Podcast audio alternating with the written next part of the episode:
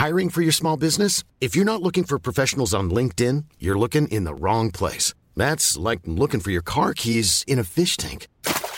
LinkedIn helps you hire professionals you can't find anywhere else, even those who aren't actively searching for a new job but might be open to the perfect role. In a given month, over 70% of LinkedIn users don't even visit other leading job sites. So start looking in the right place. With LinkedIn, you can hire professionals like a professional. Post your free job on linkedin.com/people slash people today. 欢迎收听艺术有毒，我是胡胡。在开始今天的节目之前呢，希望听众可以先花一点点时间看一下我们艺术有毒的公众号。我们在公号上呢准备了大量的作品细节图。去农美术馆现场看展的听众呢，建议可以先听完本期节目，然后去现场呢可以把下期节目作为重点作品的导览来边听边看。本期节目呢主要聊的是农与市展览的历史文化背景，下期呢我们会聊一聊重点的作品。今天很高兴迎来了两位我的老朋友，一位呢是在意 APP 和云淼文化的创始人谢晓东，大家好，我是谢晓东。呃，另一位呢是古代书法爱好者舒畅。大家好，我是舒畅。我觉得这个舒畅不能叫爱好者，这个舒畅是书是爱好古代书画的专家。没有没有没有，真没有。越是叫爱好者呀，什么馆长助理的呀，低调的说话，越是这样的，其实越有实力，对吧？那明白了。我们今天的话题都是围绕着某位馆长助理的啊。小东如数家珍的这些展览，因为他本人都是策展人啊，对，所有这些展览基本上都是小东亲自操刀的。你这让我想起那个蛋总啊，那天他他发了一条，他去嗯美术馆李看展览，诞是吧李？诞六大日记，哎，也对在拍他说哇，看到这位收藏家，呃，这位馆长助理，哦，对对对，我看到那条了，就刘一谦他自己在导览，是的，亲自在导览，然后李诞去的时候正好听到他说这个画卖了多少钱，然后那个画卖了多少钱，但他们不认识，李诞知道他，认识他，但是他们不认识，对，他就旁听了一路。对对对，我们刚刚提到的自称馆长助理，但实际上是农美术馆的创始人刘一谦。我们今天聊的话题呢，也跟农美术馆正在举办的一个大展有关。这个大展呢，就叫做“农与士：明代中国的书法和绘画艺术特展”。农就是农美术馆的农，士士大夫的士。呃，这个展览呢，应该说是属于呃农美术馆十周年的一个序列展览里面的其中一个，对吧？再往前呢是那个四王无韵与四声书画特展。然后再往前是南张北齐，这个都属于那个农美术馆的一个十周年的纪念大展的书画书画类的展览，对不对？对，这个说到去年吧，比较特殊的一年，对我们大家都 意义非凡的一年，因为本身呢，去年正好是呃龙美术馆的十周年。因为我们知道说龙美术馆是这个一二年创办的，但实际上当时呢是浦东馆，呃，那么西安馆呢实际上是一四年开办的。时间过得很快，去年是他们的十周年。那么同时呢，在北京啊，就是我们都知道有一个国有文化单位叫荣宝斋，是它的这个三百五十周年。正好凑上。对，所以呢是双方呢都是特别有纪念意义的一个年份，是那就一说这话得前年了，对吧？就是我们在北京呢有一次刘总到北京呢，呃，他们就见了个面，对吧？刘总和荣宝斋的领导见了个面，就聊起来双方各自在这个呃值得庆典的这一年可以一起做点事儿，于是呢大家就在这个饭桌上就拍定了一个合作，说咱们一块儿搞个展览吧。那做展览做什么题目呢？就是因为大家都知道荣宝斋的这个齐白石的收藏非常好，对，而那么且很少拿出来，对？也很少拿出来。就是以前他虽然也展，但是很低调，很多人也也看不到啊。另外呢，确实有很多镇馆之宝也很少拿出来。那么刘总呢，他的收藏呢也是非常丰富，尤其纪念代这部分，张大千也是他一个重点。嗯嗯，可能他也得有三十件左右吧。嗯，然后齐白石他也有不少。那么他就双方这么一碰撞的话呢，觉得说，哎，那就可以把这个呃刘总的张大千和荣宝斋的这个齐白石可以做个联展。对吧？因为一南一北两家机构，而且这么多年市场一直在说南张北齐，但是似乎还没有一个南张北齐的这么一个展览。于是呢，大家就把这个题目啊就这么定下来了。其实是吃饭的时候很短的时间，大家就把这个思路定下来了。嗯，后来呢，这个等到我们决定要策展的时候呢，其实才发现呢，这个南张北齐啊，就是最近这几十年才叫起来的。哦，其实，在民国，我们知道有南张北浦，对吧？对，但是没有南张北齐，所以我们也做了很多的一些学术考证，更加觉得这个展览有意义啊。因为我们知道说，在过去的至少在中国大陆艺术品市场这个三十年的一个发展，张大千、棋牌室可以说是双子星座，对吧？最贵的记录都是他们两位创造的，而且他们的这种学术展览呀、学术活动也特别多。所以呢，这个展览呢，就是其实是作为双方的一个合作的展览，也是对双方各自庆典的一个预热的展览。本来是定在二零二二年的四月二号，大家都知道后来发生什么事情，对不对？上半年的事情。结果呢，这个展览没有办法，后来就延期了，一直延到就是九月份，然后才能顺利的这个举办。所以呢，这个但是呢，呃，反响非常热烈啊。从这个上海的观众啊，包括全国的这个喜欢中国艺术的这些朋友们的反馈来看的话，都来看了，而且反响非常好。然后当代有哪些展览，这个传统有哪些展览？但是这个展览一做的话呢，呃，刘总呢就又调动了他办展览的一个热情。于是呢，呃，我们就讨论，他就有一个思路，说我们就可以顺源而上，我们先做了一个二十世纪的展览，对吧？那我们是不是可以再接下来做一个清代的？于是就像你刚才说到这个四王无韵和这个四僧的展览，呃，应该说呢，把这十个艺术家凑在一块儿做一个展览这件事儿，实际上以前从来也没有过。也是空前的。你看，在很多的文博单位，他们做过四僧的展览，把这些人全部放在一块儿做展览也没有过。所以这个展览的意义呢，也特别大。说实话，因为他们也是一个时代里面的人物，当然其实应该是可以放在一起的。对对对对对，就从这个展览开始，都是农美术馆的自己的收藏了吗？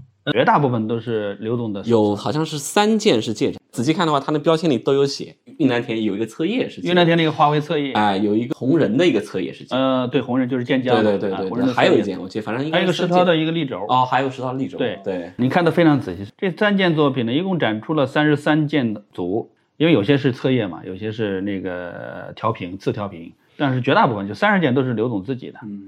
后来呢，他在检查自己的这个呃库房的时候，发现还漏展了两件，这个也是一个很有意思的花絮。哦，就是还有两件作品，他有两件非常好的，一个王元祁的手卷，还有一个王石谷的手卷，都很好。东西太多了。可是 对他没有那个忘了啊，然后就说，哎呀，我当时就跟他讲，我说，我说要不咱们中间搞个换展吧，对不对？我们换，他说换展换两件好像有点儿不太那个严肃是吧？那算了，以后再找机会再展吧，很好玩的一个花絮。所以呢，这个展览呢也是大家也都反响非常好，啊，包括像我不能提具体名字啊，有一位很有名的这个经济学家啊，也是收藏家，特别想来看这个展览，但是后来他没看成。在香港是吧？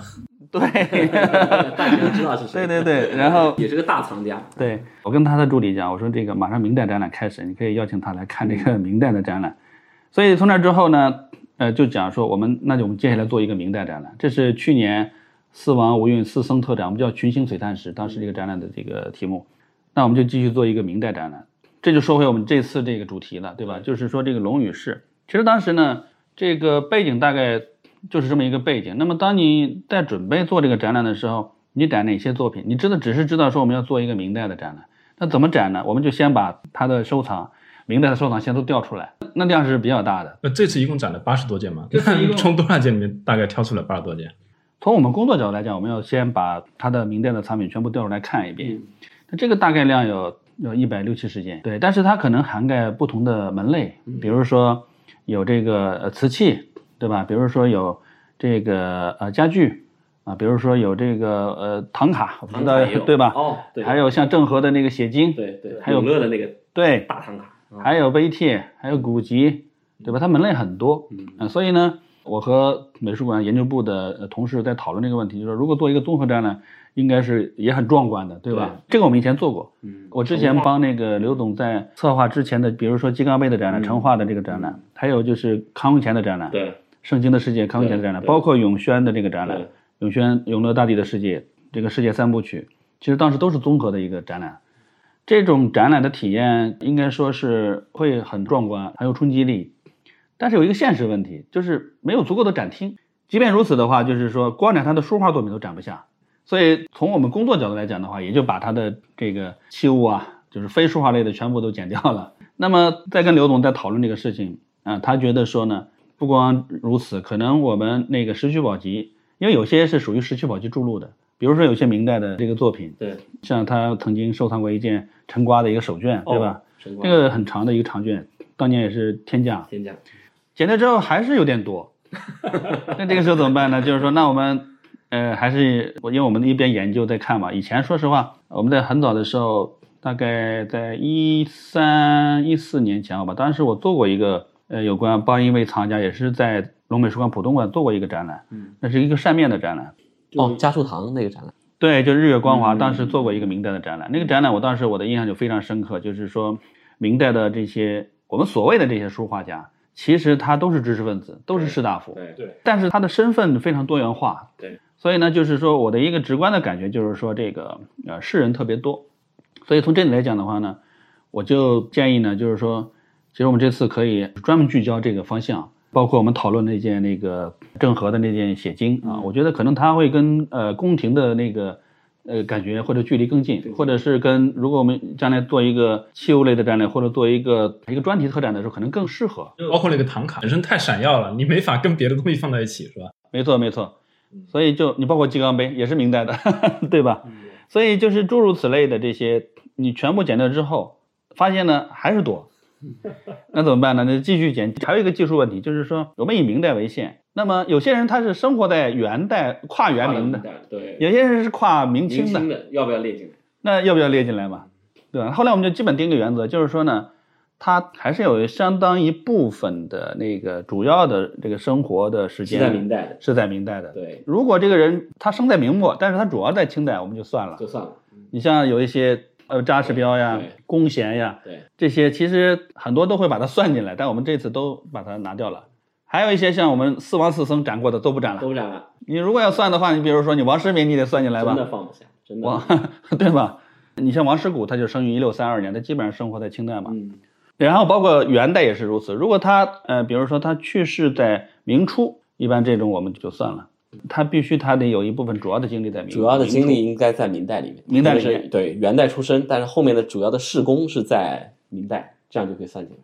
你知道我们这个选择的这个难度还是挺大。那这个问题也刚刚我跟胡胡在讨论的，就是我一个朋友也是古代书画的一个爱好者吧，就我们两个人就总是觉得好像龙美术馆的古代部分的展陈有点，就是在我们的角度来看，因为我我们对当代没有那么的兴趣，就是有点憋屈。不不，对当代我有兴趣的。对对对对对，对胡胡 来说这个全没有问题，但我们买了张票进去，其实说实话直奔地下室，观展的感受没有那么的好，是因为我们每次进来就直接就，这好像就一个特别的展厅，对吧？对就是说对展厅好像没有那么多。然后呢，感觉好像又没打开，就是有这种感觉。当然这个也是很难兼顾的啊。你说的这一点呢，对，有很多朋友类似的感受，这是因为最近几年确实传统的这个展览比较少，嗯，但是它依然保证了至少有一个厅来做这个展览。嗯那么另外呢，就是确实也是受制于这个展厅的这个面积，所以有些长卷可能就没有办法完全展开，有些册页也可能只能是简单的来展示。嗯所以这次呢，我们定了一个原则，就是尽可能把作品要全部展开，嗯这就是最后要说的一点。为了这个目标，我们甚至把那两个两侧的那个常规的器物展厅给全部占领了。哎对，这个我挺吃惊的，因为我去过好多次啊，因为你们那个那边是杂项，对，也全撤了你看得很仔细，啊，就是这次所以大大扩大了玉器啊什么的展的面积，玉器啊杂项啊没错没错没错，笔筒啊、如意啊、玉玺啊，很多。也是没有办法的办法。这次把那两个都给也都给挤掉了，啊，拿到库房去了。他们是已经在那待了好些年了好，些年了，呃，你就可想而知，这样的话，我们就把整个展厅的面积扩展到了大概一千五百平左右。还是精简的作品的。对，一方面减作品，一方面扩大面积，才能够把这个作品展现展出。确实，明代的很多作品它长卷特别多即便如此，还有就是册页很多，对，这一通什么三十六开，对。对吧？你要全部展开的话，就是一整面墙呀。整面墙了，对。我们在现场布展也碰到这个问题，包括你看到董其昌那那对封信，那个册页，对，然后后来拆开来了，就那个山水和那个对题的那个册页，不是那个册页还有一个信札的册页信札册啊，那个是落了一后落在那没打开，然后旁边有当时刘总也很有意思啊，他跟我们在那说，哎，我们是不是把他们全部都 给它挂在墙上？全部上去，那很重。我说这就是当代艺术了。对对对对对，我说因为也看不清楚，你那信札的字很小，很小你那么放上去的话，我也看不见是什么字。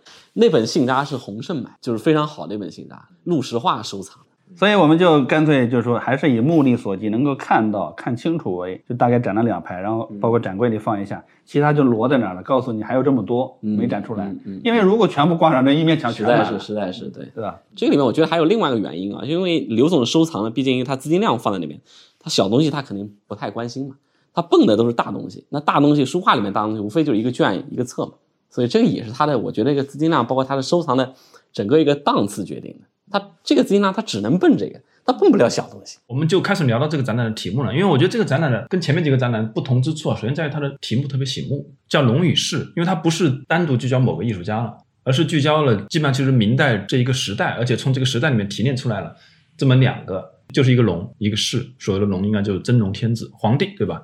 士士大夫，嗯取了这两个方向，然后做了这么一个展览。而且我看馆长助理好像对这个也很重视，自己亲自题写了这个展览的标题啊。那个刘总啊，就这个题目是怎么来的？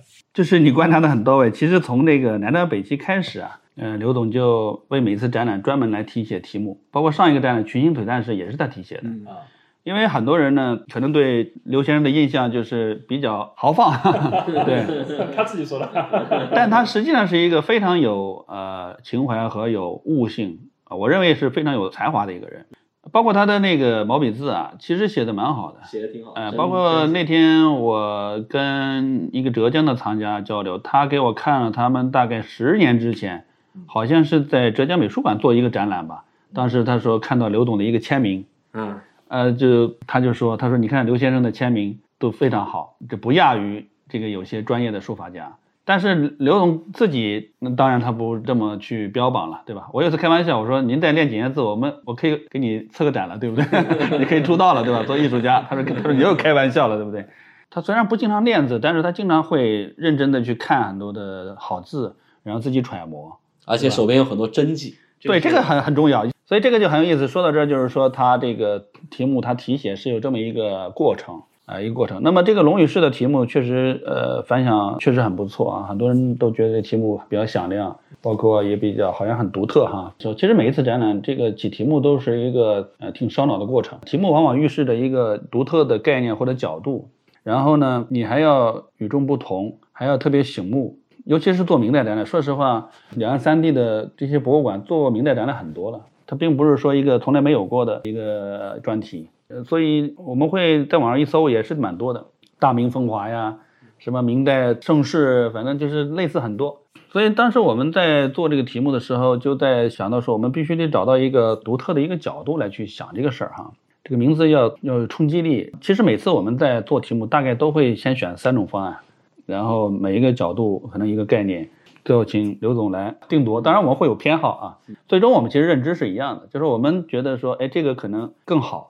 那最后这个刘总选的也是这个，对吧？就是心有灵犀，大家对这个共同的概念还是有有有共识在里。当时比较纠结在两个题目里面，一个就是叫叫大明，比较简单，对对对，大大明，嗯，大明本身就是明朝的一个对一个国号啊，就是第二个呢，就是气势是有了，但是似乎没有指出某种内涵或者指向出来，没有一种方向概念。为什么会想到龙与士呢？之前我的一个阅读经验，或者说我自己曾经过的一个策展经验的，就是一个经验有关系。我当时我就觉得说，明代的我们所谓的这些书画家，其实都是士大夫，都是士人的背景。那么第二个呢，就是说跟呃我这些年有的时候看历史啊，包括一些阅读的一些经验有关系，就觉得说呢，实际上我们对于明代的这个历史啊，很多实际上是从呃皇权和这个士大夫阶层之间的一个呃博弈角度可以去认知啊，这会是比较一个核心的一个把握的一个逻辑。我，因为我平时也比较关注一些最新的关于这个呃历史的一些研究的角度啊，呃，我读到过一个加拿大学者叫朴正民，对，大家对于明代的这个历史的认知呢，其实那个时候呢，全球都处在一个小冰河的周期。这个是一个气候地理学的一个最新的一些研究。这个气候地理学、气候历史学的研究表明呢，大概是从十四世纪，就是元末到清代这段时间就特别冷。那明朝呢，也是正好处在这个周期里面。明朝的最后四十年，就从一六零零年到一六四零年，这这四十年大概是历史上最冷的时期。这个冷呢，带来什么呢？你去看欧洲也是如此。这个冷呢，就带来很多问题，因为在那个时候生产力还没有那么发达的时候，冷呢会把很多的自然灾害啊，会把很多的农作物啊都给那个那个损坏掉，所以这个时候就特别容易推生这种饥荒。你一旦有饥荒，就会有就起义啊、矛盾呢、流民呢，呃，然后瘟疫就开始起来，对吧？所以政权就会不稳定。所以呢，这是一个大的一个历史的一个背景。而且蒲正明在他的研究当中，他也有一个概念呢，就是他统计了元明当时的这个文献，呃，当时他统计这种现象，当然他也是为了说明这个小冰河周期的事情。他就说呢，在元明的很多的历史文献当中，大概有一百多次提到了一个一种自然现象，叫龙现，就看见的见。看见了龙，对，就是说有历史记载说那段时间看见了龙，那这个龙在哪看见呢？有可能在皇宫看见，也可能对皇宫的天空当中，也可能是在某一个河面上面。其实你按照今天的视角，这都是自然气象，它可能是一个龙卷风或者是一个什么海啸这种自然现象。但那个时候人们不了解，就把这个地方视作龙县。然后呢，他举了很多的就很多例子，而且其中有有名的一次呢，这个朱元璋呢就是讲到说，朱元璋在打天下的时候啊，这个有一段时间在这个浙江一带啊，江南一带正在打，结果有一地儿呢旱灾，就是那那庄稼都快旱死了，就不下雨。这当地农民呢正好这个就看到朱元璋当地打仗又在当地很有声望，就请朱元璋去那个求雨，说给龙王求求雨，要不然的话今年就都饥荒了，都饿死了。那朱元璋就去了，去了一求雨呢，真下了。结果就把这个旱情给解除了，然后呢，当地老百姓哇，这就是真龙天子嘛！这个事情被记载在明代的文献当中去了。那按照我们今天来看，这个是一个朱元璋的一种话术，对吧？可能为自己的这个统治合法性来去做的一个记载。但是这个事儿呢，它是一个象征，它就其实体现了那个时候的一种天气状况。包括我们在这次展览当中，如果我们去看那个很多绘画，你能看到雪景，但我们这次没有特别的突出啊。因为原来按照我的一个更早的思路，我们可能会把这个问题会突出出来，放到一个开头的部分。我会给你先展示一段关于雪景的一个一些那个图像或者作品。你看这次里面有有个袁尚统画的那个，那就是雪景，那就是晚明的时候。嗯。还有那个像那个张璐、张平山，有的册页里面有一看也是画的雪景。他这你你细看还有一些。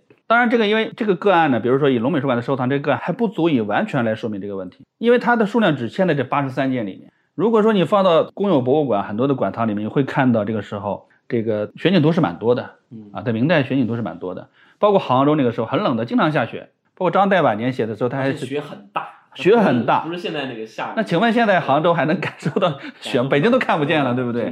所以这个很有意思呢，就是说我们从这个故事出发，我就觉得龙呢。像你说，它不仅仅是代表皇权，它实际上代表了一种宇宙法则或者自然秩序。我们其实用这个概念是想提醒观众，就是当我们在看待这个题目的时候，看这个展览的时候，我们也不希望说你只从一个中国的角度看问题，而是要从一个更大的全球史的角度看问题。因为明代是一个特别特殊的时期，它无上繁荣，比之前的任何一个人类社会都繁荣。但是同时呢，它又是东西方力量对比转换的这么一个关键的一个时期。你知道明初的时候，呃，我们知道说郑和下西洋大概是在十五世纪初，对吧？呃，那个时候在永乐永乐年间嘛，主要在永乐年间，宣德还有一次。但是，一直到了一四九一年，就弘治年间，哥伦布才发现新大陆。所以，其实中国海洋远行那要比欧洲要早将近。这个一个世纪，但是两个文明、两个国家，它的整个的这个对于大航海的看法是完全不一样的，对吧？人西方它是为了发现那个黄金，为了利益，为了那个殖民。为了征服，他要建一个全球性的贸易网络，更大的贸易网络去做这件事情。我们中国就是其实还是为了炫耀嘛，对吧？还为了那个显我国威，对吧？显我国威。但是即便如此，中国在那三百年当中都被有意无意纳入到了一个贸易网络当中去。包括到了十七世纪，我们知道今年在荷兰吧，是不是有这个维米尔的大展？维米尔是生于一六三二年，你要知道说跟他同时期的，就是就王辉、王世谷，嗯，也是这个时期的。王世谷活的年纪比他大，这个维米尔只活了不到五十岁就去世了。但是今天维米尔这个地球人都知道，对吧？珍珠耳环的少女。但是你说说王辉，那我们中国人，你说有多少人知道，对不对？所以其实他们是生活在同样一个历史时期的一个人。对，而且你前面提到那个卜正明，他有本书专门写这个维米尔嘛。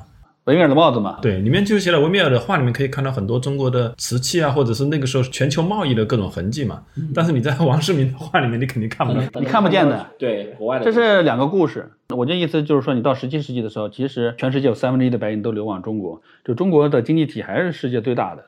但是后面就是已经在转换了。就是说，如果我们站在这么一个大的历史周期当中去看问题，就是明代的很多的这个成就，包括艺术的繁荣啊，文化的繁荣啊，它确实是达到了一个很高的地步。但同时也隐藏着很多的问题，核心之一就在于说这个关系，就是明朝的这个统治，它根本的这个问题。所以龙与氏背后实际上是有另外一层的提醒，就是说其实我们应该去考虑这种中国的这种独特的制度结构、独特的这么一个治理结构，其实给中国带来的一个长期的一个影响。我们是文化艺术很繁荣，但是它也导致了后面的很多的问题，对吧？明朝的皇帝这个权力是比以前要大很多了，因为他把那个相权废掉了，集权了。对，到后来呢，又出现了明朝皇帝非常奇葩的嘛，就是很多一些斗蟋蟀啊，然后自己封自己大将军啊，做木工啊什么的，就是出现了很多奇葩皇帝。这个就是有问题。一方面他集权，另外一方面皇帝又不管事儿。所以这里面有一对矛盾在里面。方面要集权，一方面又他又不管事儿承担责任。集权其实对人的能力要求非常高。明朝就两个皇帝集权，其实一个朱元璋，一个朱棣嘛，其实就这俩人。包括知识分子也是如此。你看，有的知识分子为国家可以去舍身舍命，但有的人明明手里很多钱，就是不拿出来，我就不给你弄。嗯，所以它导致很多的问题。但是这个就是也不是一个展览能够能够承担的了。但是就是说，你回到这个题目，就是说懂了懂了。龙与士，呃，其实有有三层，客观来讲，一层就是我们讲的这个同一个抽象的讲到这个人和看不见的客观规律。就宇宙法则和人类社会之间，它是这么一个博弈关系，这是一个终极关系，对吧？中国是是这样子，可能西方是这样子。你会看到，就人类的这个命运，或者说你这个文明的命运是怎么跟这个环境、跟这个历史的一层互动。聚焦到第二层，就是讲到皇权和这个知识分子，对吧？士大夫阶层的这么一个关系。第三层当然也还有一个好玩的，其实就是一个谐音梗了，对不对？就是这是龙美术馆。哦，是这意思。对，龙龙美术馆今年十周年，对吧？这个他收藏的这些作品跟诗人有关系的作品，我觉得也是一个纪念，正好是个纪念。所以其实有些心思独特的心思在里面。但是大家看到这个名字，觉得说哇，好像很简短，但是好像是一个简短，但也很有力。这个问题其实我刚来的时候我就揣在肚子里，我想问一下谢总，就是龙与士是怎么起出来的？很有意义。有时候你解释了一下，你才背后哦，背后是这样子回事。对，不解释其实有些是我们想多了的。但是呢，我想就是那核心的东西，大家能感受到，能感受到，能感受到。而且我觉得刚刚其实小东主要在讲龙，我觉得，嗯，其实我觉得这里这个士啊，其实还可以分解一下，一部分一半可能是当官的，一半其实是布衣，对，但是他们跟这个当官的又有千丝万缕的联系。舒畅，你应该，因为你对这个具体的艺术家是比较有研究嘛，你你应该比较了解，就是其实明代的士跟宋代的士大夫肯定是不太一样的，对不对？就你刚刚其实总结的，我觉得挺有道理的。就是你比如说明代中期来看啊，就你真正你看名四家、书法家，哪一个是真正出去当大官的嘛？没有的，就基本上都在苏州，苏州就在那儿住着，住着过后他就是悠游林下这么感觉，因为他有钱作为他一个基础，然后呢他又有时间，然后他就可以玩出很多艺术来。你真正做官，你比如说吴宽、像王敖。像李东阳，就像他们这种朝廷大员啊，虽然他们也是书法家，他们也是书法家，但他们毕竟跟明思家还是有一段距离。他们在艺术上的成就不能达到他们的程度，是因为他们主要的精力投放在你刚刚说的那个事，就是做官的那个层面，他不是在那个艺术的这个层面。正是因为他们没有做官，所以呢，他们才有大量的时间啊，他可以去玩这个艺术。一个是在野吧，一个就是在朝。你说很对，就我补充一下什么呢？就是说我们中国一直讲四民社会，士农工商，对吧？其实真正建立这个体系的，就是在明代，就朱元璋建立起来的。在元代的时候呢，也分阶层，但是他是按照你的职业，比如说你是工匠，对吧？你或者你是医生，你他是按照你这个阶层分。那么到了朱元璋呢，他就他是从元朝起来，生在元朝嘛，这这套体系比较熟悉。然后他就把它转化了一下，就把那个读书人、士人呢作为一个阶层，给他这么定下来。然后是农，就是农民。对吧？然后工匠啊，然后最后是商人，商人的社会地位是最低的。最低的。但是明代他把读书人呢放到一个很高的一个位置，但是呢，实际上呢，他当初立国的政策呢是以农立国。其实朱元璋这个人真的是对中国影响特别深远的一个人。嗯。随便举个例子，比如说他建国之初，他就命令要全国大肆种植种树，他大概他种了三十万棵树。你知道这三十万棵树长成之后啊，就支撑了永乐皇帝这个远行远航啊。因为没有这些树，你怎么建大船呢？对对对，对吧？然后农业的就是他下了一个行政命令，就相当于命令啊。嗯，所以呢，这个很好玩的很多方面啊。当然他特别集权，对吧？然后这个是另外一个一个维度。然后呢，比如说他对这个科举的一个恢复啊，当然永乐也做了很重要的贡献在里面，把这个儒家新儒学奉为正宗的科举考试就要考这个等等。但是当然，我觉得呢，很多是大势的一些呃问题，就是说，明代的这个经济确实是发展非常的繁荣，人口暴增，这是一个客观的一个基石。因为有一个问题是你科举考试，它很多官员的名额啊，它其实没有增加很多。但是呢，因为你经济好了，大家都要读书，因为士人的社层阶层地位很高，大家都要念书，念书要学而优则仕，要去当官，可是你又考不上，竞争越来越激烈。像你说沈周他们，他为什么他有这种新选择呢？就是因为呢，他没那么大压力，他觉得当个农民也挺好的，是吧？本身也有钱，也有钱，没有负担，没有压力，没有对。而且呢，说实话，听了那么多很很悲伤的故事，算了，还是别当官了，对吧？对。你看文征明当了三年就不当了，对吧？然后这个唐伯虎是想当没当，想当没当成，嗯，还被卷到那个案子里面去了。没错。所以这个里面呢，这个士人呢，确实是在明代，其实都是读书读出来。但是他们最后很少有，就是少量的去做官，这是有客观原因的，所以他们只能是分到社会的各个阶层去。然后呢，造成了明代的这个文化繁荣。我认为这是一个非常重要的一个制度的这么一个基础吧，一个现实。嗯，但是他们即便如此，他受过这些教育、这些观念、价值观，他会去影响他们，对吧？比如说，你无论你是一个军人，比如这次有一个乔乔一奇，乔一奇，嗯嗯，他他是考文官考不上去，他改行 当做武官，对吧？打仗去了，但是他毕竟念过书啊，你看字儿写的也挺好的，对吧？挺好。所以这些呢都是如此，就是无论你是你在宫廷里当职业画家。还是你在民间当个民间画师，还是你当一个将军，还是你是一个医生，你客观上你都是饱读圣贤诗书出来的，所以这些东西它都会影响他们。而士这个形象在明代是最具有偶像气质的啊，士这个形象，所以你看明代画很多士人，他都画的那种特别有气质，对吧？很多画里面都有那个高士，很多这样的，他其实是一种理想形象的塑造，他不会画的很具体，对吧？你除非是一些工笔画里面，他可能是能看出这种官职啊什么。很多读书人，你看他，你看不出来他具体的一个形象，他都是那种带有一种理想主义气质。所以沈周那个画里面那些诗人脸随便画两笔也跟这个有关，有关系，画的比较抽象，他不想画的很具体。对对对，他就不是他的画的里面那个重点。嗯，对。但是他也会呃拿摸一些人的神态，关键神态。我们今天是站在一个艺术史的视角去看历史，但是对于很多像我们知道名四家这些说法。都是晚近的知识体系建立起来之后才有的。沈周在他在世的时候，你如果说他是画家，他会不高兴的。他认为自己首先是个诗人。对，所有的书画家，他当时他自己在表达自己的成就的时候，都是把书画列在最后的。他说自己是文第一，诗第二，什么书第三，画第四，就一般都是这么列的。即使像徐渭这种，就我们都公认他其实书法、绘画的艺术成就其实高于他的诗的，但是他也是作为认为自己好像是文诗是排在那个。这跟那个传统社会这个里面他自己的一个价值观，我觉得有点关系。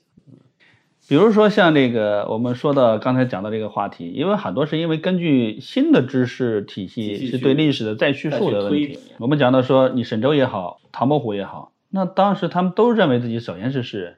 客观来讲，他们诗确实写的不错的。你要知道名诗，明代的诗啊，名诗的水平也是蛮高的。这就回到另外一个话题，我跟很多朋友聊起来。我说唐诗、宋词、元曲、明清小说，那么我请问一个问题：宋朝人不写诗吗？那也写的呀。也写诗。但那苏东坡的诗写的吗？钱钟书不是专门出过一本宋诗的一个集子吗？写的挺好的呀。这就是说，其实每一个时代有每一个时代主流之文学形式而已。对。就那种文学形式，那个时候影响力大，我们来指称那个时代。但是其实这个当时还在写。当时都是全方面发展。全方面都是全方面发展。我们这次展览有一个唐伯虎的书法，也是他自作诗啊。对。包括姚寿那个，他也是自作诗啊。那还是个连句，对，那个是你一句更难句，对，那个更有意思的一个东西。对，就是明代的文学呢，嗯，客观来讲，就小说的成就，但是比较晚明。比如诗呢，它的成就呢，它也有一些前几子后几子，嗯，对吧？包括这李东阳他们的这些，呃，茶陵诗派等等。其实，在历史上，你要是单论诗的历史，他们都还是挺重要的。但是你放到整个大历史来讲的话，它就变得没有那么重要。小说可能能够替明代彰显。但是你说到一到那个艺术就不太一样。其实明代的这个客观来讲的话，它的整个的艺术成就，虽然很多人说最喜欢宋元，宋元如何如何之好，但我觉得其实明代的整个的视觉艺术成就是非常非常高的，也不差，也不差的。这关键你看从哪个角度讲。我们今天传世其实留下来的，其实绝大部分的视觉文化都是明代的。嗯，宋元的咱们就说书画，其实传世量也就一千多页，一千多张，太少了，基本都在。Planning for your next trip? Elevate your travel style with Quince. Quince has all the jet setting essentials you'll want for your next getaway, like European linen, premium luggage options, buttery soft Italian leather bags, and so much more. And it's all priced at 50 to 80% less than similar brands. Plus, Quince only works with factories that use safe and ethical manufacturing practices. Pack your bags with high-quality essentials you'll be wearing for vacations to come with Quince. Go to quince.com slash trip for free shipping and 365-day returns. I'm Sandra, and I'm just the professional your small business was looking for. But you didn't hire me because you didn't use LinkedIn Jobs. LinkedIn has professionals you can't find anywhere else, including those who aren't actively looking for a new job, but might be open to the perfect role, like me. In a given month, over 70% of LinkedIn users don't visit other leading job sites. So if you're not looking on LinkedIn, you'll miss out on great candidates like Sandra. Start hiring professionals like a professional. Post your free job on linkedin.com/people today.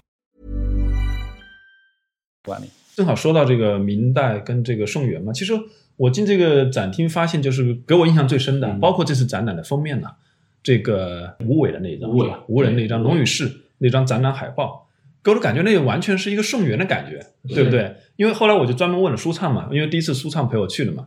舒畅给我解释，就是其实早期的明初期的那些绘画，基本上它叫浙派嘛，对不对浙派对？它就是基本就师承这个风格，就是跟宋元绘画，尤其是南宋的绘画，就直接学南宋了。对，所以呢，看那里面就是，尤其是那几张尺幅又大嘛，给我的印象最深的就是浙派的这批东西。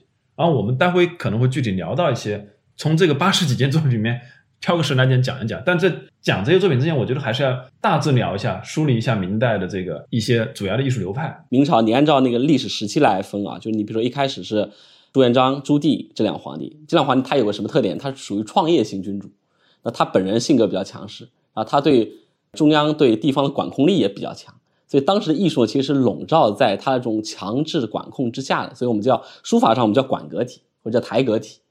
啊，绘画上呢，就是所谓的宫廷绘画，明初的宫廷绘画。但明初宫廷画其实很大部分还是从南宋这一支过来的。当然，我们后面会讲到吴伟，是吧？吴伟其实也是个宫廷画家，啊，其实也是受到那一支的影响。这是明初的情况。等到宣德以后，皇帝弱了，皇帝弱过，皇权对地方的控制也弱了。相当于我一开始我在一棵植物上，我压了些石头，然后我把那个石头搬开了，搬开了过后，这植物就开始自然疯狂生长了嘛。所以经济开始慢慢复苏，然后文化艺术也开始慢慢复苏。这个其实在苏州体现的还是比较明显的。我之前我看过一本书，就是苏州一个大概是成化年间吧，一个布衣，也没有做过任何官，叫王琦。这个人写过一本叫《玉谱杂记》这本书，很有意思啊。他是一个苏州郊区人，不是苏州市里人，所以呢，他基本上足不出户，就在苏州郊区活动。每隔几年他才进一次苏州城。据他的观察，他把自己的观察就写成了这本书嘛。他说：“我每次进苏州过后，在成化年间，他每隔几年可能进去一次，他发现这苏州城就大变样，人口越来越繁密，然后市井越来越繁荣，然后商业越来越繁荣，就各种各样，就根本跟之前他小时候或者他年轻时候经历的苏州不一样。这个是他的一个，就是一个苏州相当于郊区人的一个第一视角，就是他体现出了一个当时江南因为没有这么的强压了过后，他的各种方面，我觉得文化啊、经济啊，包括艺术啊，各方面就开始慢慢自己的自然生长，就进入了这么一个状态。那在这个大背景下呢，就是明四家就开始慢慢出来了嘛。它是有一个政治经济的这么一个背景。然后明四家的话，就是书法啊、绘画，就是以苏州为中心嘛，然后就形成了明中期一个最大的一个流派。然后到了之后呢，就是明思家，因为除了那个沈周啊，然后文征明啊，然后唐伯虎啊、仇英啊，之后就他们的一些学生，我个人感觉就是艺术水准，因为他们是亦步亦趋去学，他们老师自己就创新不够，就慢慢慢慢就开始就这个流派就走向一个衰落。然后后面呢，就松江这边就开始慢慢慢慢起来了，然后代表人物我们看陈继儒啊，然后董其昌啊，包括这是松江，然后大有赶超吴门之势啊。然后再到后面呢，就是到了晚明，晚明呢就是一个异彩纷呈的这么一个时代，啊，书法的话，你比如像王铎啊、傅山啊，就是，呃，然后倪元禄啊、黄道周啊，就他们就开始起来。如果你要明代艺术我去分的话，就分这三个阶段，就比较笼统的去分。就是第一个就是明中期以前，是因为这么一个政治环境在那边，所以相对以宫廷艺术或者说皇家的这种审美趣味为主。然后等到到了这个明中期的话，就相对自由一些了，就无门。形成了这么一个文化的中心，然后到了晚期过后呢，我们有松江，然后呢，我们还有像呃宁王啊，就这一派的，就是它其实可以分成这个三个阶段啊，大体上是这样子啊，只能说个大概。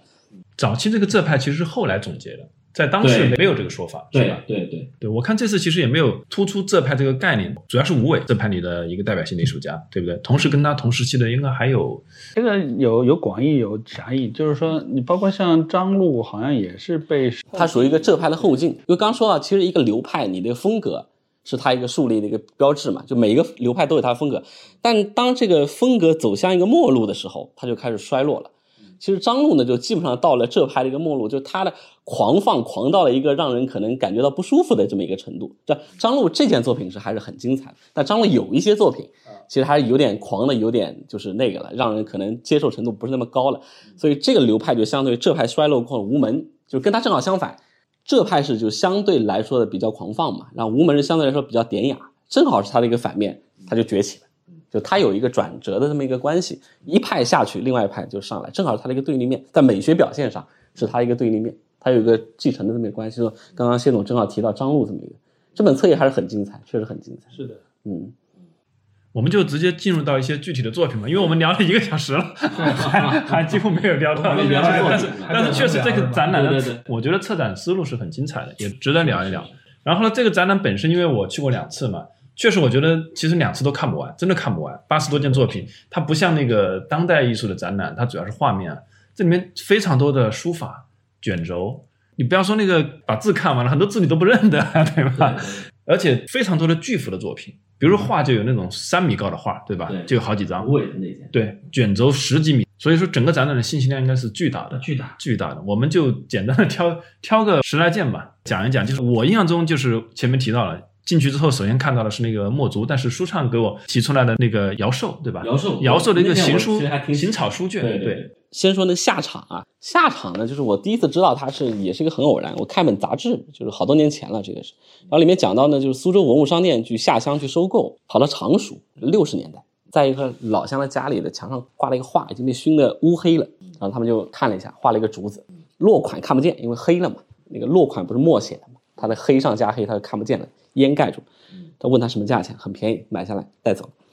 然后回来呢，找那个最好的装裱师傅去修复了一下，然后露出了那个落款，就是中招，就是下场的那个字。后来就定了，好像是一级文物，现在还在苏博，也是镇馆之宝之一吧。苏博只有这一件下场，认为是真迹的。那我就杂志上一看哦，我就记住了这个名字，我说下场。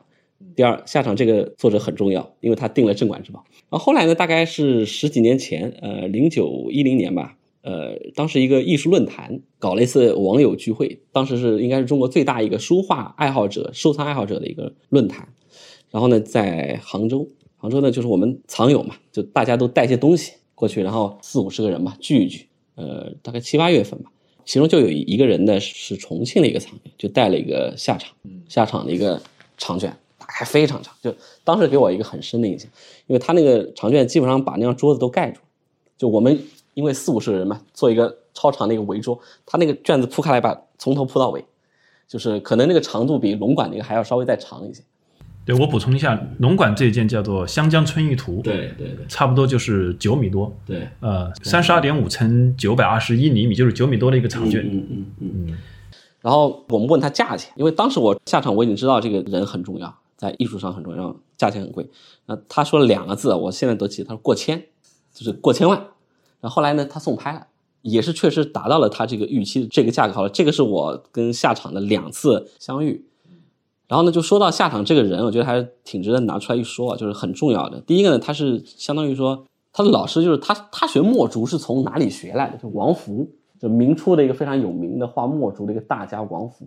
王福直接继了袁思嘉，所以他其实是文人这一派从袁思嘉到了王福是很重要的节点，然后王福又把这个传给了他，所以他是承上，然后他还启下，他的女儿好像是一对女儿，女儿是嫁给了祝允明的舅舅。所以他跟祝允明之间有姻亲关系。他的外孙女直接嫁给了文征明，是文征明的夫人，姓吴，是吴玉的女儿嘛，就昆山吴玉的那女儿嘛。所以他其实是起下，你看他上面是接了袁思佳和王府，下面是挂了两个，一个是祝枝山，一个是文征明。所以他整个在这个吴门这个文人这个流派里面，我觉得他是起到一个承上启下非常重要的这么一个作用。其实现在还是对他有所忽视，一方面他其实传世的真迹并没有那么的多，上博有大概三件。有现在还在展的是一件立轴，呃，没有长卷了。那龙馆这件是一个长卷。那说到这个长卷呢，我我觉得挺有意思，因为他是以画墨竹出名的。但是大家想想，那个墨竹应该怎么画它？竹子是往上长的吧？所以它的表现呢，最好是以立轴来表现。清代所有基本上画竹的人都不采用卷轴的形式，都不是纵向去展开，唯独他敢画这个超长的手卷去展现墨竹的，我觉得这个是很有个性，很有因为他在造一个镜。你仔细去看他那个画面，他不只是画竹，他是画了一条河，一河加两岸，然后那个岸边呢又有很多，比如说像隆起的岩石啊、土坡啊。然后河水啊在流淌，它叫湘江春意图，对，湘江春，它造了一个就是烟雨迷蒙的这么一个境，竹子只是它里边的一个元素而已，啊，这它不是完全就是落脚点是落在这竹子上，它是利用竹子这么一个元素，因为竹子是文人画的源头，我们追追追追追到比如说文同，追到苏东坡，苏东坡、佳士得卖那个竹石图，对吧？竹子它本身就是文人画的一个源头的一个题材，所以他只是把这个题材取出来过后，他自己来造他这么一个境，就是我觉得这个是他比较有意思的这么一个地方。你这个是从古代书画角度看，就我们从一个看多了当代艺术展览的角度，这一件可能是整个展览里面可能比较当代的一件。当代它的画法为什么它非常简洁？对，它没有太多的背景，没有太多的。你虽然说它造了一个景啊，但是那个景我觉得依然是次要的，它主要还是突出那个竹子，甚至我觉得它突出的更多的是那个叶子，对吧？嗯，非常多的叶子。然后因为它是它它不是竖着画的嘛，它是横着画的，所以你每一根竹子都没办法展开嘛，那个竹竿就那么一点点，对不对？对对更多的是大片的叶子。所以呢，我是第一次看到这种这么多的那个竹叶，而且呢，那个墨非常深。它不是后面的那个，就是说浓淡相宜的那种画法，很多文人画那种，就是非常的深。艺术史里提到他一个画法的一个特点，他用两个字叫厚重。然后他呢被称为明代画竹第一人，但他的老师王府也有文献说他明代画竹第一人，所以伯仲之间吧，就属于这种。但他的画法确实比王弗要更厚重一些，这个是也是有差异的，就是有继承也有差异。反正这张画确实非常，我觉得非常好看，嗯，非常吸引人。耐看。耐看对，就它属于走进展厅，马上就会吸引到你，你甚至不知道这个人是谁，因为他的知名度毕竟比这个展览里面很多人的名气要小一些，对不对？啊、所以这张画我这张画看了很久，对然后我就跟着书上走到，书上就说的那个姚寿，对吧？行书喜欢这个，我特别对对对，行草书卷这个我就完全看不懂了。对我特别喜欢这个姚寿。后来我查了一下那个 这两张是摆在一起，这个也是一个手卷，谢总他们策展，他肯定是大致按照一个可能时间的线索，他们一个是永乐的进士嘛，另外一个也是明初的，像明中早期的。所以进去过后，你先让你看到是按照这条线索的话是明中早，然后再到午门，再往后走这样子，最后再董其昌什么的。因为说到这下场，我也跟那个舒尚兄有类似的经历啊。我知道下场呢，也是从一个藏家的那个，在他家里，家里这是一个很重要的藏家，后来也拍了几千万吧。它是一个立轴，大力大立轴，所以就是下场它就两种主主要典型面貌，一个就是横的手卷，对千竿万竹，对吧？这种画法，啊，跟山水融为一体。它不光是造境，它是造一个境界，对吧？它不是光景，它是一个境。嗯，我觉得我特别同意你这个说法，就是说怎么样能够，它是以竹子为媒介，它其实是表达的一种文人理想、文人趣味。那我们胡兄在里面看到了这个当代艺术，对吧？这个 这个是蛮有意思的。他对叶子的处理很抽象。这是他典型经常讲嘛，就是大家讲的，他是以楷法入笔的，中锋用笔，对吧？为什么厚重？他中锋啊，他很少用侧锋，对对对吧？所以你看他的作品呢，就会觉得跟他的这个书法是有关系的。当然，我们很少看到他大段的这种文字，看得少，但是他基本上这个画本身还是能看得出来他这个用笔方法。呃，说回到这个姚寿，查了一下，他出处他是陈怀堂的那个旧藏，就是山本提二郎，就日本也是十九世纪末二十世纪初嘛，一个很有名的一个收藏家。他本人是个实业家，也是个政治家。他是好像当过日本的农林大臣啊。他在台湾是开过糖厂。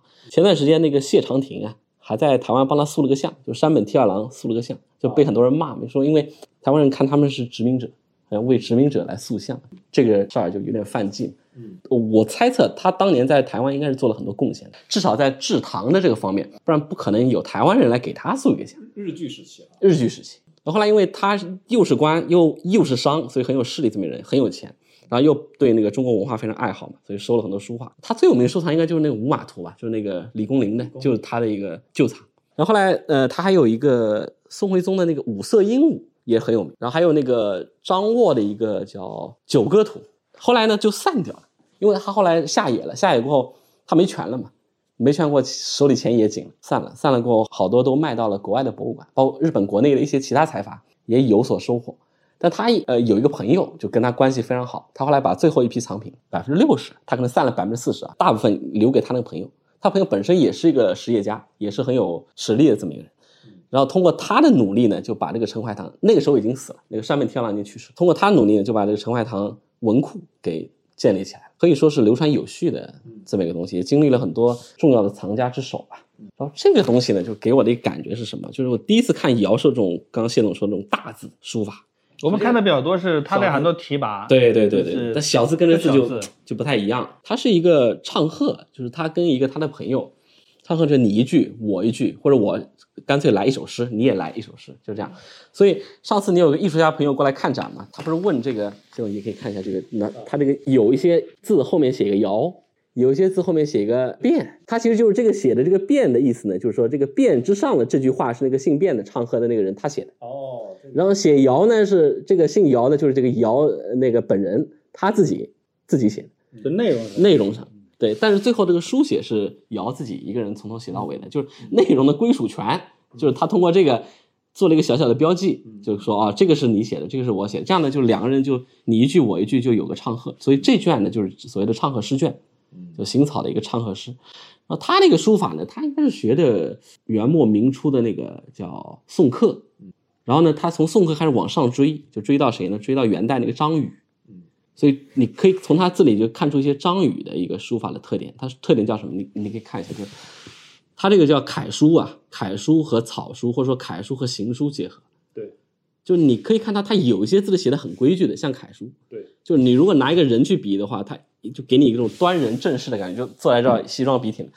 但他马上下一行就开始跳舞，就是这一行他可能还是比较端人正式，然后这边名山什么的就开始马上就开始跳舞，而且扭的幅度比较大。就他把行草书和楷书去做了一个非常好的一个结合，这样呢给人一种视觉上的趣味，还有一种视觉上的一种冲击力，它是有一种跳荡在里面的。就你仔细去读的话，哎，我就我就觉得从头读到尾，就第一个不枯燥，因为它有变化啊。第二个呢，他确实每个字他都写的非常好，嗯啊，有那个鼓励啊，有那个架子在那个里边，对，因为他毕竟不是那个狂草，所以呢很多字你你也能读懂，对也能读懂，对，它属于放，但呢不放纵，然后呢它又有很多变化在那个里面啊，所以这一卷我就我倒是觉得很新奇吧，就看这这个，卷也拍了三千多，三千多万。三千多万，对。这估价大概六百到八百。对，很低的一个价钱，后来拍拍拍拍上去，手卷刚才这个书上兄介绍的非常精彩，确实是我前两天有一个艺术家朋友来也是说，哇，这个卷子写的太棒了，呃，就好比就是你刚才讲跳舞也好，对。就感觉像他说就像交响乐一样，交响乐，对，那中国人形容这种视觉上的感受，有的时候都会有些词儿，对吧？比如说你看叫风强阵马是吧？对对对对对，你感觉就是那种气势啊，沉着痛快，沉着痛快。对这中国人有很多这种通感的表达，对吧？你有的时候你你要是单独跟你说什么叫沉着痛快，你不知道，不知道，你只有看了这个作品之后，你才知道说哇，这就叫沉着痛快。你能感受那个体会，一下子就有一个形象表达了。有一天我正在我自己也在那看，也是看得很开心。刘总突然过来，哦，你又来看啊？又自己一个人看。我说人多没有办法认真的体会。品味，这个有的时候这个欣赏就需要一个人慢慢的看。，对，你把很多概念都去掉，你就他一笔一划，你跟着他的笔划走，你似乎就可以去感受他那个书写的状状态状态，我觉得这中国的书法为什么会有的时候给人这种丰富的这种体会，可能就是确实是跟这种艺术的独特性有关系。包括咱们说的这个现代艺术和当代艺术，很多西方的这些艺术家都受到中国的书法的一些启发，不能说影响，他启发。波洛克也好呀，包括那个刚刚去世的法国的那个苏拉吉，苏拉吉拉吉、德库宁，德库宁公开表达过，对吧？他怎么样学习中国书法？很多人，包括你说赵无极、朱德群，都是在里面书法里面得到一些启发。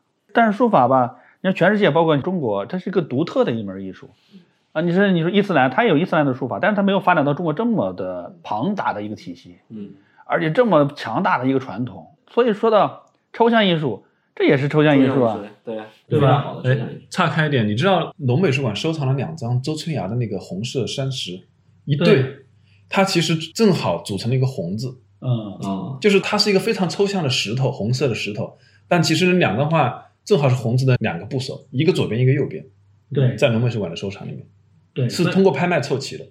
哦，就不是同一场拍卖，对，两场拍卖，那原来是放在一起的，原来是一组，最早是在上海的一个画廊里面展出的。流出来的，拆散卖对，所以我就很奇怪，我觉得现在很多的艺术家都在写书法，很多美术馆的负责人在写书法。有一次我跟一个美术馆的馆长聊天，他说我是年纪大了嘛？怎么现在热爱上了书法？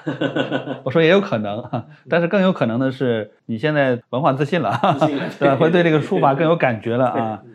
我想问一下，姚寿这么一个长卷呢、其实你从头看到尾，没半个小时你看不完吧？对不对？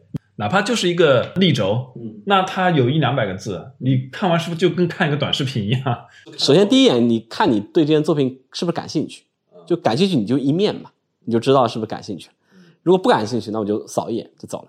如果感兴趣的话，如果最感兴趣的东西，我会从头到尾读一遍，因为书法它有个跟画不一样的，因为它有文本，你就可以去进入里面去读的，它有内容，然后看内容是不是跟那个它的外在的表现形式是不是能引发你的一个共鸣。就你通过这个阅读啊，你一边阅读在欣赏它的书法艺术的同时，你也在看阅读它文本里面的内容。所以你可以从这个两方面综合的去去欣赏这么一件。如果我非常感兴趣，我肯定是从第一个字开始读，读到最后一个字，读到它落款为止，然后最后看一下章，结束。这个是需要花一些时间的。我看这次农美术馆这次大展，几乎所有的这种书法内容的作品，其实把全文全部都在那个标签上露出来了。对，啊、有些有些甚至非常长啊。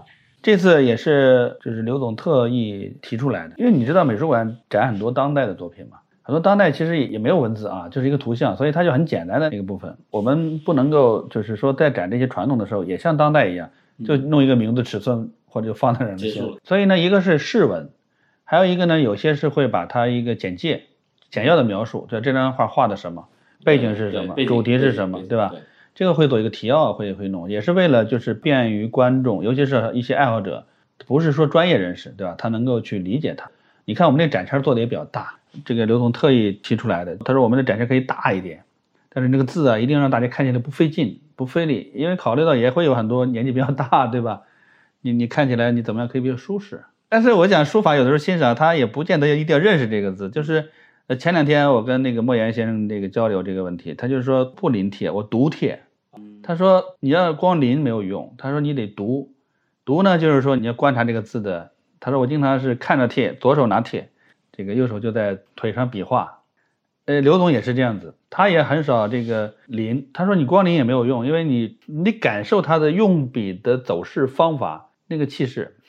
就我们经常讲说书如其人，你要从人品角度来讲未必如此，但是那个性格吧，他确实会从他的书法当中体现出来。你通过看一个人的这个这个字啊，其实大概能够了解他的性情，这个是有一定的科学性。刚刚小东你说的就是所谓书如其人，我觉得大家可以去对比一下他们的不同的那个书法，去关注一下他们的 生平的他们的故事。对，对对对，你像王铎，当然会被清代说是二臣，二臣大家就拿他这个事儿说事儿，其实有很多具体的这个原因。比如说，对于很多在北京做官的这些官员，明代官员来讲，他不认为说他们大明亡于大清啊，他是大明亡于李自成啊。他其实一开始清军入关的时候，还抱着说替明朝什么之类的，所以他们对清朝没有那么恨，也很没没办法，对吧？历史总是由胜利者书写，然后他就背负这一个一个骂名，对吧？但是有很多人呢，你说不做官，你你入了新，他就没事儿，对不对？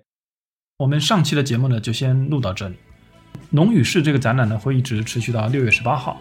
呃，龙美术馆呢，专门给艺术有毒的听众准备了三张门票，欢迎大家在小宇宙 APP 本期节目的评论区留言，我们会从中抽取三位听众赠送门票。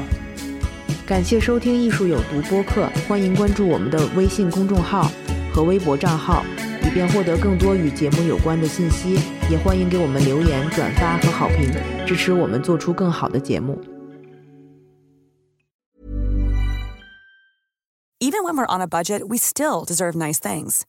Quince is a place to scoop up stunning high-end goods for 50 to 80% less than similar brands. They have buttery soft cashmere sweaters starting at $50, luxurious Italian leather bags, and so much more.